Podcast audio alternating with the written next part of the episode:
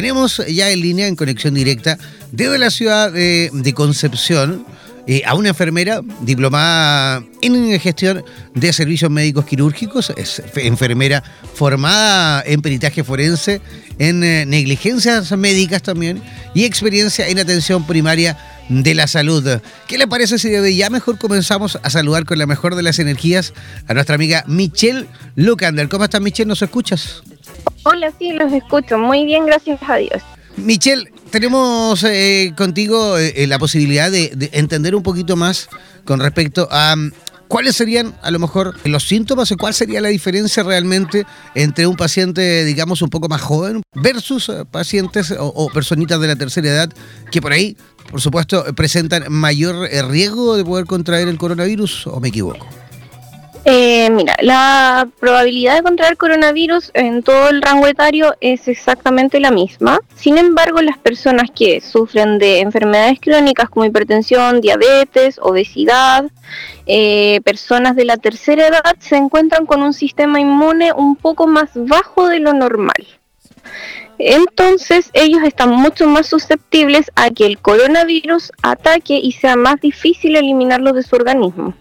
Perfecto. Y, en cuanto, digamos, a los síntomas eh, de que van a presentar las personitas de la tercera edad, ¿son exactamente los mismos o varía en algún signo o síntoma? Las personitas de tercera edad van a sufrir neumonías, ah. que es la crisis y es una, una causa de muerte bastante alta en la mayoría de las poblaciones. Pero y en cuanto a, síntomas y, signos, podrían ser igual lo mismo, tos seca, fiebre alta. Eh, claro, pero las personas de tercera edad no manifiestan fiebre, que es algo eh, inusual que nosotros nos podemos dar cuenta que una persona de la tercera edad está enferma porque no va a presentar fiebre, pero sí los exámenes de sangre van a salir alterados. ¿Cómo las personas que se encuentran en casa en este preciso instante conectados a través de la, de la estación de radioterapia en español que se encuentran conectados, porque en este momento no escucha gente de muchísimos países de Latinoamérica, yo puedo monitorizar en tiempo real a través del sistema streaming.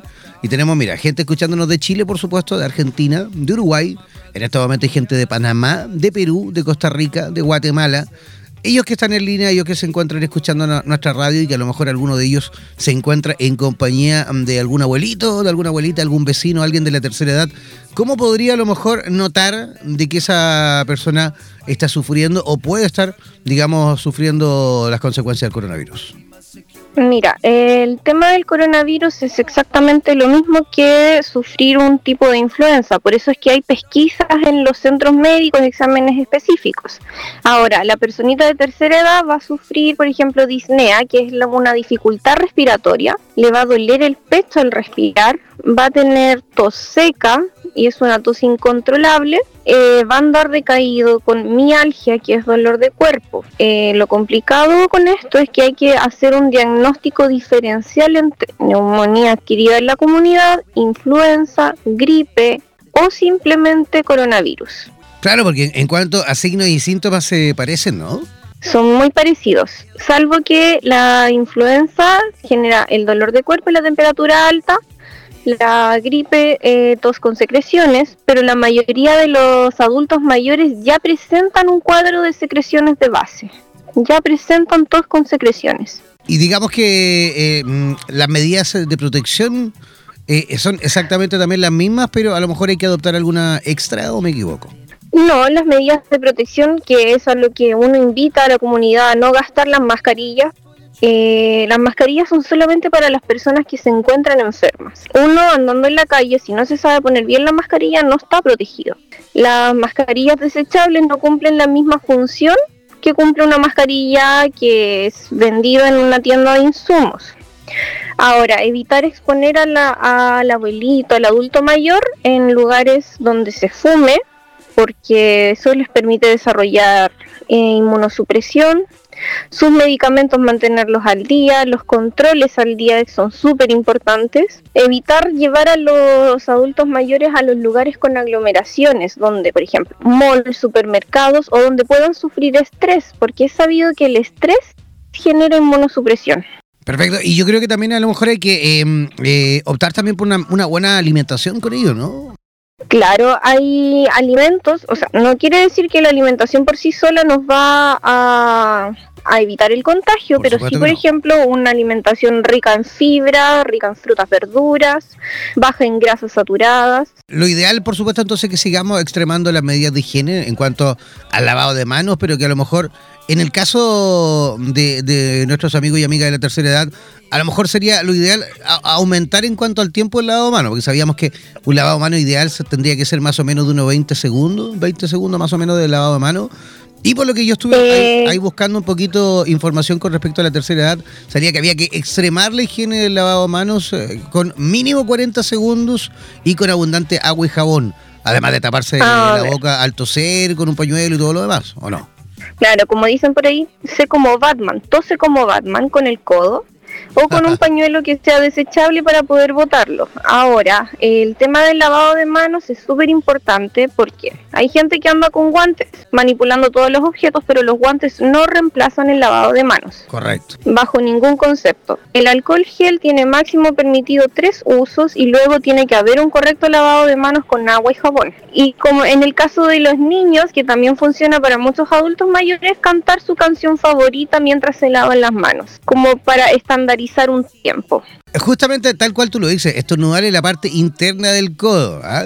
Restringir las visitas también de familiares o amigos y sobre todo la de las personas que presenten síntomas del coronavirus. Además, limitar los contactos con las personas eh, también eh, más pequeñitas de la casa, ¿no?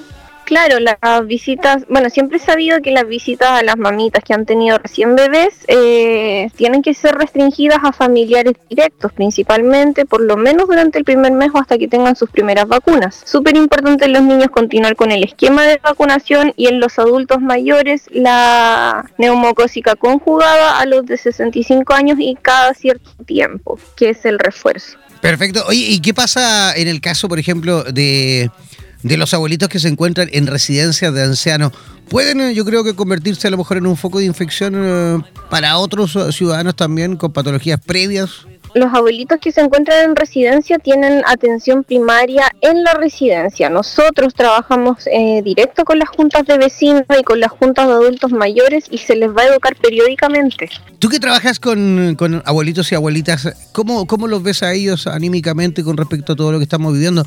Porque por ahí alguien eh, escuché, bueno, tú sabes que con todo esto del coronavirus estamos constantemente estudiando, leyendo información, buscando noticias a nivel global y, van apareciendo casos, historias, eh, en fin, cosas que por supuesto historias que también te, eh, remueven un poquito el alma. Por ejemplo, el otro día escribía alguien en Italia que, ojo, pues, decía, a, nuestros padres y, y, abuelos los enviaron a la guerra. A nosotros solo nos están pidiendo que nos quedemos en casa.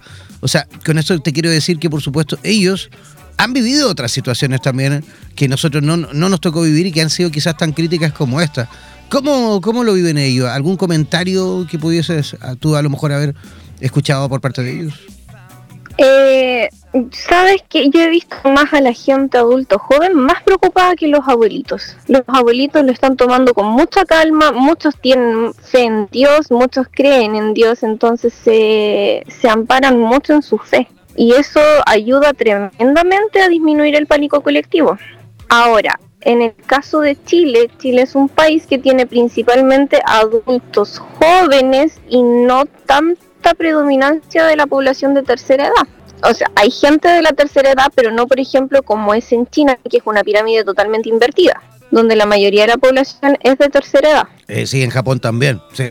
Países asiáticos generalmente son tienden a, tener muchísima más población de la tercera edad, ¿no es cierto? Sí, ellos tienen una población de, tercera edad y como apareció este virus que atacó principalmente a los adultos mayores, eh, por eso es la cantidad de fallecidos. Ahora, no quiere decir que no haya gente joven que no haya fallecido, la hay, pero es porque presentan patologías crónicas, diabetes, hipertensión. Entonces es súper importante que una vez que pase todo este tema, toda esta pandemia, la, la gente joven se responsabilice y vaya a hacerse los chequeos preventivos. Sigue minuto a minuto el acontecer informativo relacionado al desarrollo del coronavirus en Iberoamérica, en la voz de los distintos colaboradores que forman parte de la Red Internacional de Profesionales de la Salud de Radioterapias Internacional. Síguenos en nuestras redes sociales buscándonos como Radioterapias o contáctanos al WhatsApp más 569 7242 7060.